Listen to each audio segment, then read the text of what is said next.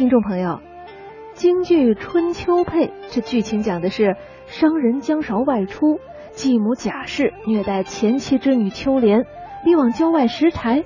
秋莲托病随乳娘至郊外，偶遇书生李春发，问明情由，这春发就心生怜悯，赠银而去。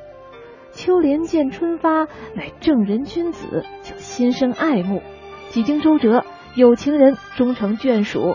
这春秋配正是春和秋缔结良缘的故事。那这出戏呢，是张君秋的代表剧目。下面我们就来欣赏由京剧名家张君秋演唱的京剧《春秋配》选段。有老人